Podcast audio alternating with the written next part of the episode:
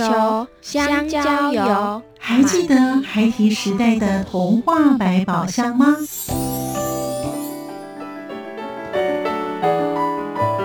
我是桂文雅。世界是一本美丽的书。我是曹俊彦，从小就喜欢画画。我的人生，我是王淑芬。当全世界都在下雨，泥泞不堪，全世界。我是王家珍，持续不断，好好的写。我是林世仁，创作儿童文学，让我找到自己生命中的阳光，可以探寻到生命中充满不可思议的兴奋。现在就跟着徐凡，我们一起施展魔法，回到时光隧道里，一起去挖掘笔尖上孩提的奇幻之旅吧。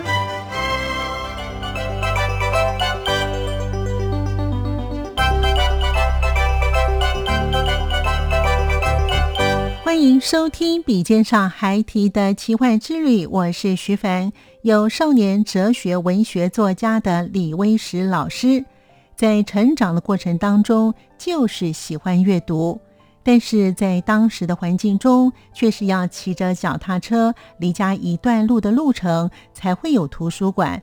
虽然也只有杂志可以阅读，就这样一点一滴的阅读种子生根在心中。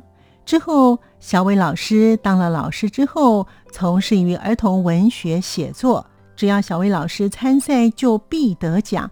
为什么呢？小伟老师的故事很精彩，他有丰富的想象力，也欢迎朋友们能够细细的品味。欢迎收听作家私房话。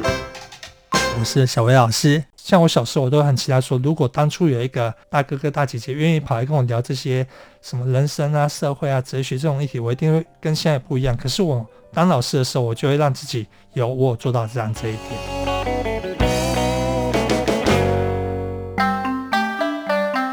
声音印象馆单元。概小学四年级的时候，我就在自由区的那杂志区里面拿类似那种大人在读的联合文学这样子的杂志，就开始回家。哎，有东西读，我就很开心了。太棒了，我找到一条我可以发挥的新的路了。第一次投稿就冥王星就得奖。欢迎朋友们收听。笔尖上还提的奇幻之旅，我是徐凡。在今天节目当中呢，我们邀访到呢一位年轻的帅哥的儿童文学作家。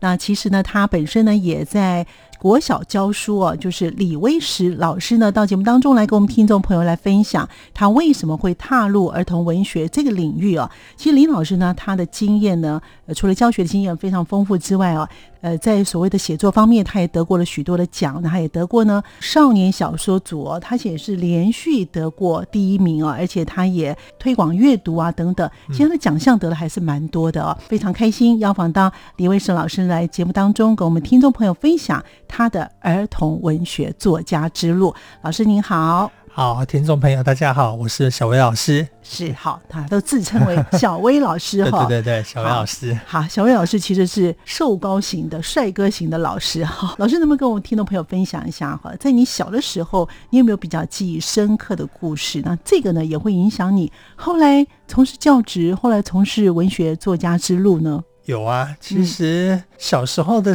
印象深刻的事情，其实说起来还蛮多的。可是真正来讲的话，它就像是一种感觉。那这种感觉后来当然会影响到我后来早期的一些故事创作的作品。先讲一下，我觉得我小时候的家庭。我们家算是在不富裕到贫穷之间，然后爸妈都是在公司上班啊，然后妈妈还要那个在家里还要自己做那种家庭理发这样的工作，所以对小时候来说，我什么东西最熟悉就是贫穷这种感觉，我其实蛮熟悉的。小时候其实其实距离现在不算太远，可是整个社会环境其实也都已经很好了。可是，譬如说像我有童年的时候，我印象中回想起来，其实我很羡慕同学有那种任天堂啊，或者是圣战士的那一种玩具，我什么都没有。我小时候我最印象最深刻的事情就是我爸妈长假的时间就会要我去那个工厂打工做童工，类似这样的事情。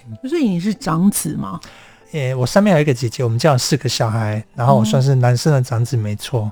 然后像这样子的快乐的回忆啊，就是其实我很到现在回想起来，我都很痛恨，因为我觉得那真的是对我来说是一件非常浪费时间，然后我非常觉得很没有意义的事情。爸妈常常想说，你就赚的钱就是给你自己当零用钱啊。可是其实那时候小孩子哪有什么金钱观念，哪有什么物欲？我只是觉得我想要把时间留给自己而已。可是留给自己，你家里休闲娱乐也都没有。那事实上，他们就会觉得你在家里就是无所事事，然后就去帮你找个那个附近工厂啊，然后就说一天你在那边工作一整天，然后那老板虐待童工，可能就只给你个两百块这样子的薪水，然后你的暑假就这样子浪费掉了，所以你会觉得很哦。所以我那时候。常常做最大的抵抗就是，我那时候已经大概比较懂事一点。我们家附近有一个图书馆，我记得现在已经那图书馆已经消失掉了。以前那是在福音区的一个图书馆，叫福音图书馆。我就会骑大概骑一段路的脚踏车骑到那里去。二三十年前的图书馆，我不知道大家有没有印象，就是其实没有办法像现在这么友善。他们所有的书通通放在那借书员的柜台后面。读者只能走到柜台前面，然后透过那找书卡找书卡，然后从那找书卡里面找出你要看的那本书。然后他会有时候那遇到那种不太友善的那个馆员，他就会看你小孩子就敷衍你一下，就是说没有这本书，这本书被借走了，然后你就没有的。没有东西可以看，甚至或者是有时候你找到了那本要看的书，就发现拿到你前面的时候，那本书根本不是你这个年纪可以可以读下去的书。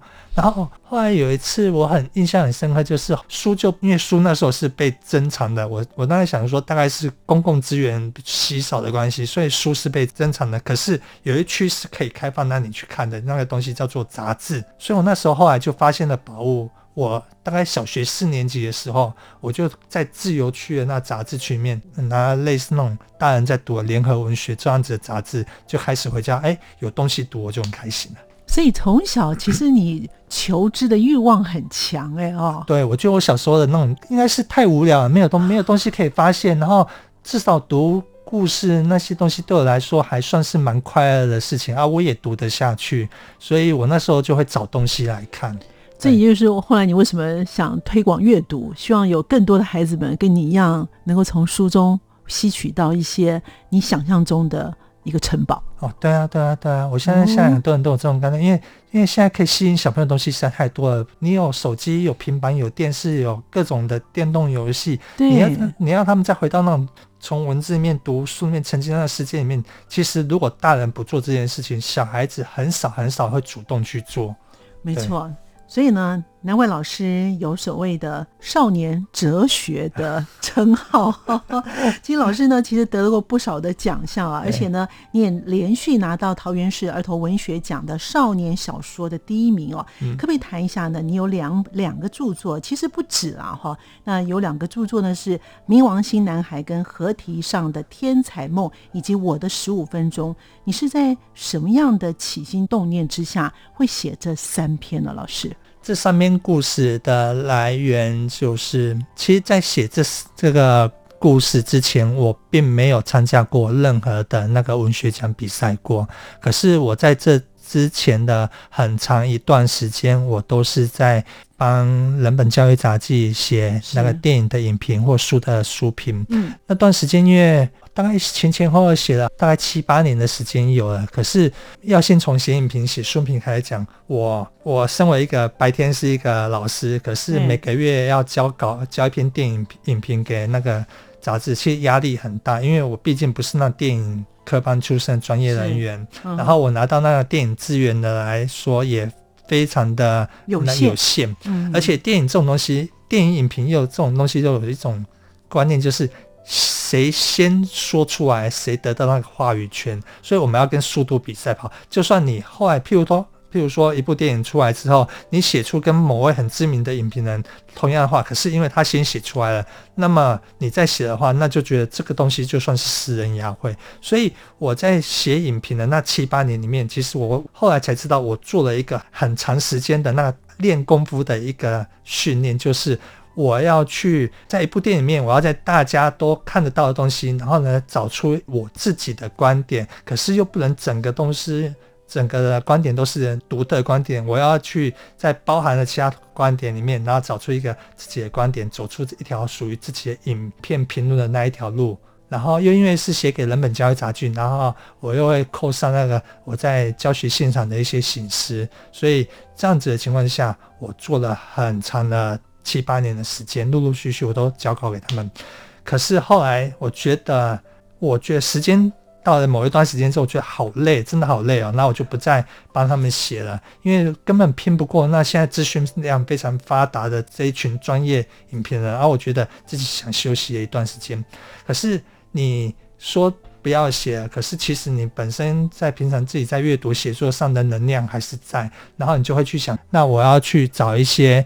我后来就觉得，我可能需要找个继续自己写作的出口，就还是自己持续写好。然后先能量先累积到这个地方，后来呢，那一年在冥王星的那个事件的时候，冥王星男孩的那个故事之前呢，我在读研究所。那我研究所那一年呢，发生一个国际新闻事件，就是冥王星从九大行星里面被开除出去。然后他们是经过那天文学家一起开会，然后举手表决。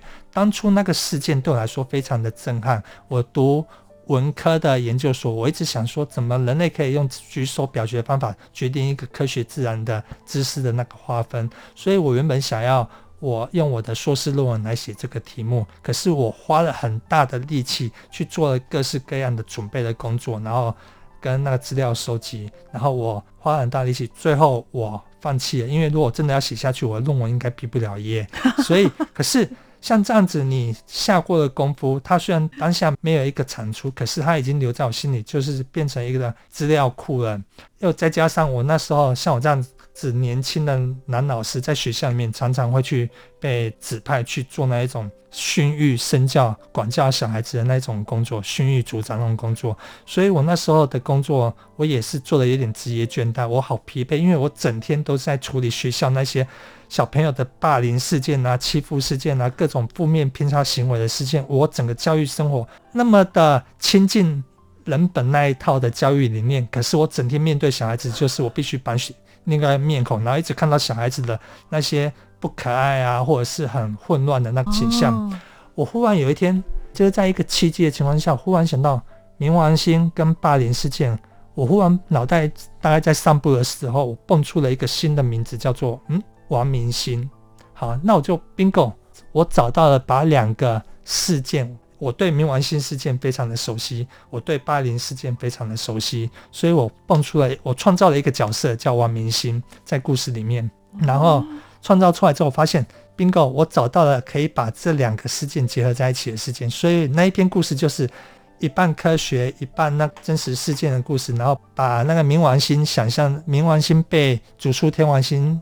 天啊，九大行星的这个事件，跟一个小男孩在学校受霸凌的事件，我把两个故事就结合起来。然后那是我第一次写那一种虚构文学，因为我以前写的影评都是那个非虚构的，这是我第一次写，诶、欸，那个虚构的故事。然后写完之后，其实本来是想说放着走，后来刚好看到桃园有那个儿童文学奖在征文，我就试试看投稿，好，就没想到一出来，对，一次就得第一名，哇！当得到了肯定，当然很开心啦、啊。然后就发现太棒了，我找到了。因为过去写影评的那个高压力的那种东西的能量，我可以转到开始来写故事。因为写影评我不能乱讲，这个电影不是我爱怎么讲就怎么讲，它有它固定的那个文本在那边的，而且专家那么多在一起跟着你在面对它，你在跟其他的专家在竞争。可是今天转到写少年小说、写故事的时候，整个主场就是我做主。哇，我就觉得太棒了！我找到一条我可以发挥的新的路了。第一次投稿就冥王星就得奖，那我当然很高兴。就接下来我就继续每年都去投，然后第二年的那个合体上的天才梦，我想说就再写写看，然后也得了第一名。然后中间我休息，其实中间我休息了一年，然后再个因为我想说这个奖项应该没有这么好得吧，结果就休息一下。就第三年，我就要写一篇我的十五分钟，又去投，又又得了第一名。后来我第三次上去的时候，其实我上去，欸、因为第一名可以上台发表一下得奖感言。嗯嗯嗯其实第三次上去的时候，我就跟大家道歉了，对不起，我又不会再来了。对，然后也有前面又说我应该再把不要再去投这样子的奖项了，应该把机会再让给别人，所以我就后来才转向去投像比较全国征文型的中兆征文学奖跟信义儿童文学奖，嗯，对，啊也都很幸运在那边都有得到不错的成绩。哦，所以后来你才发现说你有写作的这个能力，而且这个能量已经其实蓄积很久了，嗯，终于就爆发出来了。难怪呢，你只要一出手就得第一名。你可能认为那个奖项可能很好得，但是很多人可能写了很久还没有得到第一名。没有，那很幸运的成分也有在啊。不过在我心中，我还是知道很多很厉害、很厉害、很厉害的那些高手在。那那些老师应该会有一些评语啊，那些老师的评语给你的评语是写些什么呢？得奖的得奖的评语哦，嗯，太久了不记得。对啊，有点有《冥王星》那一篇就，就我大概记得，就是把那个科学跟社会霸凌事件，然后巧妙的结合在一起，然后独具一格这样子。这十五分钟内容是在写些什么？哦，这个是一个写一个小孩子，一个少年，然后呢，他认为说他在学校有老师教过一一句话，就是。在未来，每个人都有自己的十五分钟。然后呢，他就认为说，他现在混得很差，他觉得他现在很窝囊，然后他就在学校完全得不到任何肯定。嗯、可是他认为说，不要瞧不起他，因为总有一天，等到他的十五分钟来的时候，他要扬眉吐气，要让其他人知道，其实他很好、很棒这样子。然后呢，可是他又不是那一种很努力上进的小孩，然后整天就是跟着大家一起去打网咖、打电动、翘课这样子的事情。然后呢，这整个故事是一个圈圈，他每天这样子浑浑噩噩的生活。然后有一天他翘课出去外面的时候，他爸爸刚好接到一通诈骗的电话，然后那通电话害他们家损失了大概好几十万块。可是因为他那时候就是就是翘课出去打网咖，所以他也很内心也很后悔，他就想要赶快弥补这个过错。然后他想要弥补过错的方法是，他接受朋友的建议，加入另外一个诈骗的车手。然后他也去想透过这快速的方法去赚回他的损失的钱。可是，在文章的一开始是呈现的是那个结果，他在提领提领钱的时候，然后他就被。警察捉住了，然后当他被压倒在那个警局里面的时候，他就想说：难道这就是我的十五分钟吗？然后那里面有个有有一句话，就是说：我以为我的未来就像是刮刮乐一样，我的十五分钟会像像刮刮乐一样得到一个很大的丰硕的奖。可是事实上，因为他只空有那个期望，可他什么都不去做，也而且也走错方法，所以他的那个十五分钟其实是。就像一张刮刮乐，没错，可是是一张没有中的彩券，然后直接被丢弃在垃圾桶这样子，倒叙一绕一个圈圈的一个故事。哦，难怪你会得奖。你每一个的题材呢，其实都抓住了当时的社会的脉动，同时有教育的意涵在里头。嗯、对，嗯。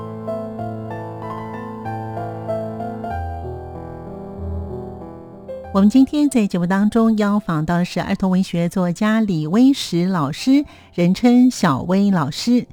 老师他从小就喜欢阅读，进入了教育职场之后，认为要培养孩子的阅读习惯，首先阅读的模式就要变得活泼有趣，更重要的是，他把它变成了戏剧，这样才能够在小脑袋瓜里面留下深刻的印象。结果。的确是如此，有非常有趣的故事。我们在聆听小威老师与我们分享他的写作之路。挑好书之后让小孩子读，我相信还是有人会吸收到。可是大部分的小朋友，他们可能需要更多的那老师的一些技巧方法进去。老师呢，虽然是呢，在儿童文学当中呢，您自称都说您是个新秀哦，但是你长期是在写作的道路上，譬如说你帮人本教育长期以来写作，而且呢，你在学校也会推广一些阅读，是不是因为这些的因素呢？你在学校呢会让孩子写一些剧本，让孩子们能够在故事当中去了解这些人物。还有呢，你会让小朋友去演出。哎，我觉得这个很不容易啊，因为小朋友其实很失控的。啊、对对对对。可是 这就是学校老师，如果你在在做阅读推广阅读这件事情啊，因为你只教他们读，我相信当然会就会读的，帮小孩子挑好书之后，让小孩子读。我相信还是有人会吸收到，可是大部分的小朋友，他们可能需要更多的那个老师的一些技巧方法进去。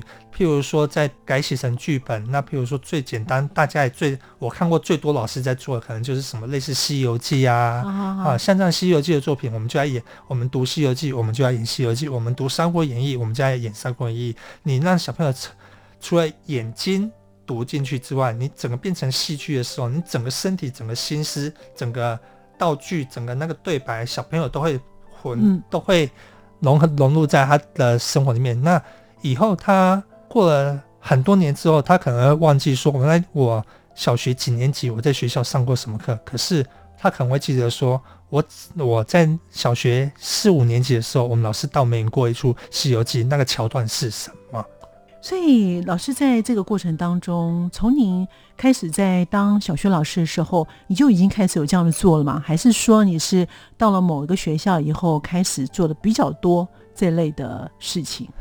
应该说，我现在今年是当老师的第二十年。嗯，那其实在这二十年中，陆陆续续，只要我自己能够带得到的班级，我都会用各式各样的那个。活动在做阅读，其实我真正有意识到，我是在很用力在推阅读，是大概是在这五六年来的事情。可是，在过去时时间里面，我只知道说我很爱跟小朋友聊我看的书。我今天改完跟小朋友，就是在班上，如果以前带班的时候，我就会跟小朋友说，我最近在看这本书，这本书怎么样怎么样，然后小朋友就会有兴趣，然后。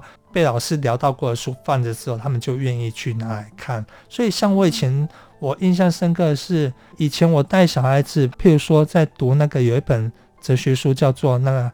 前阵子有一段很流行的一本很畅销的书，叫做《那正义》的那一本书，聊正义的那本书。嗯、然后就是，譬如说，我们就跟小朋友讨论说啊，如果有一个胖子在那个火车上面、铁轨上面啊，然后铁轨要来了，火车要来了，会压死人啊，你要不要推？你要不要推下去？像这样的哲学书，可能是对大学生的受众。可是因为我看过，我跟小孩子聊，小朋友就会拿来看。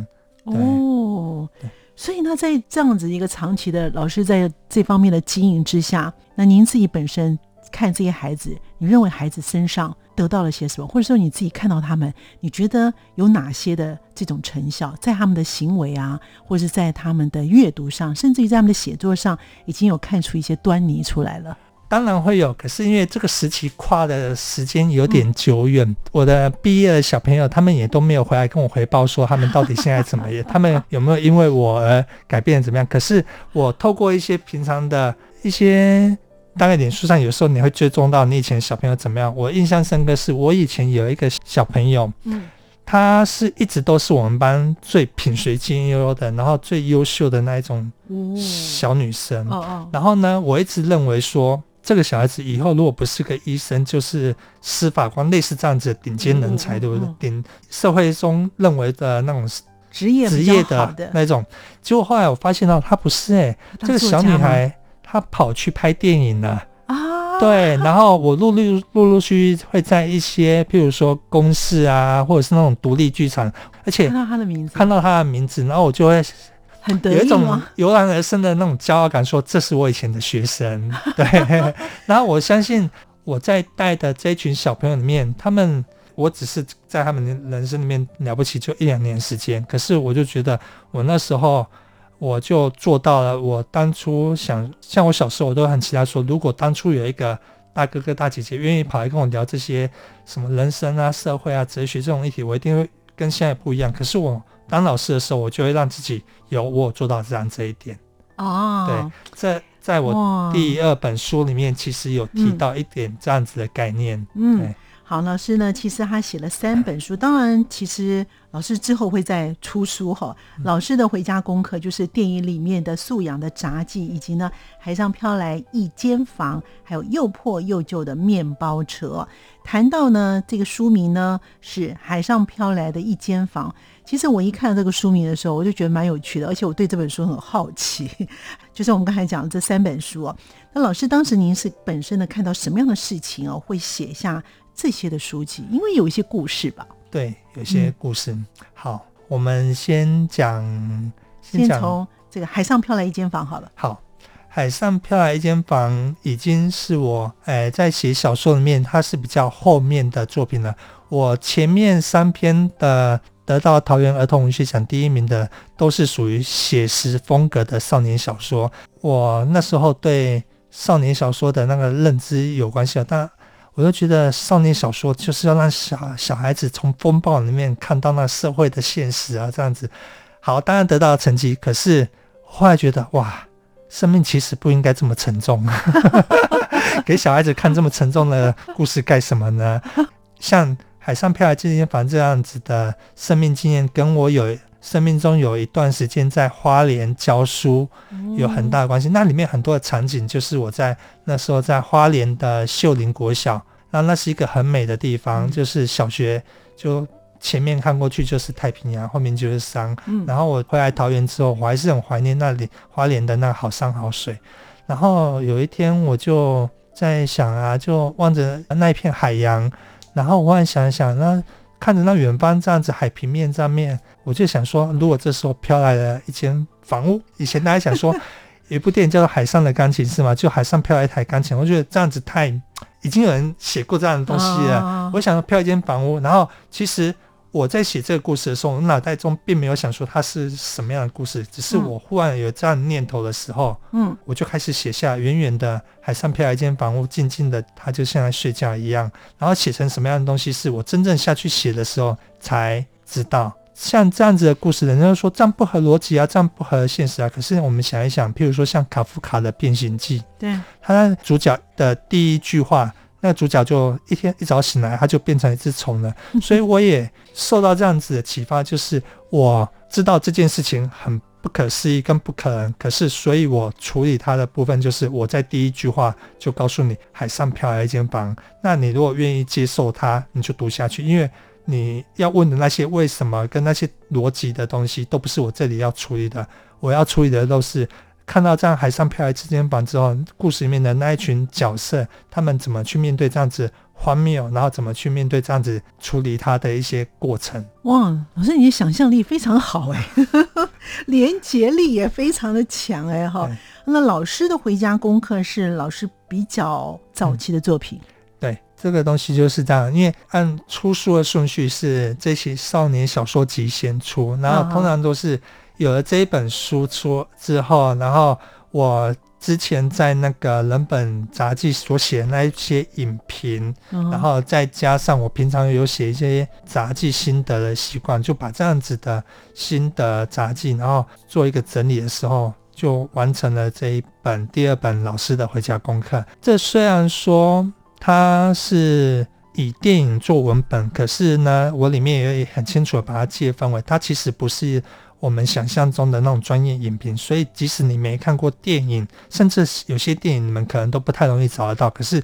一点都不会影响阅读，可是他是不是那种规矩八百，然后在坊间那些教小孩子说什么看电影学亲子教养这样的书呢？其实也不是，他就是其实就是我今天在带以电影来带小孩子读做文本练习的时候，我们总是以为说我们是一个开放性的回答，可是事实上我从来不会认为说开放性回答就是乱回答，我会告诉他们说我我们是。